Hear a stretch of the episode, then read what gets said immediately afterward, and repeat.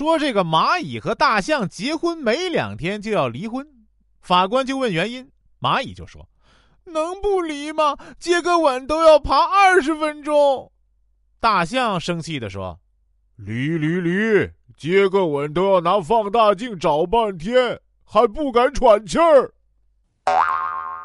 说自修课上啊，小明在手机上玩切水果，食指飞舞啊。突然，他把游戏暂停，食指在衣服上蹭来蹭去。我就问：“你在干嘛？”他抬起头，举起食指说：“磨刀。”某人说啊，说他女儿呢三周岁了，有一次呢打电话回家，是女儿接的电话，女儿奶声奶气的说：“爸爸，最近降温了，记得加衣服。”结果这位刚想回答“好的，爸爸知道了啊”，女儿又补了一句。别冻死了。说有一天啊，天气非常的热，一个小女孩被蜜蜂蛰到手了，孩子哭个不停。妈妈就问：“哎，怎么了？怎么了？”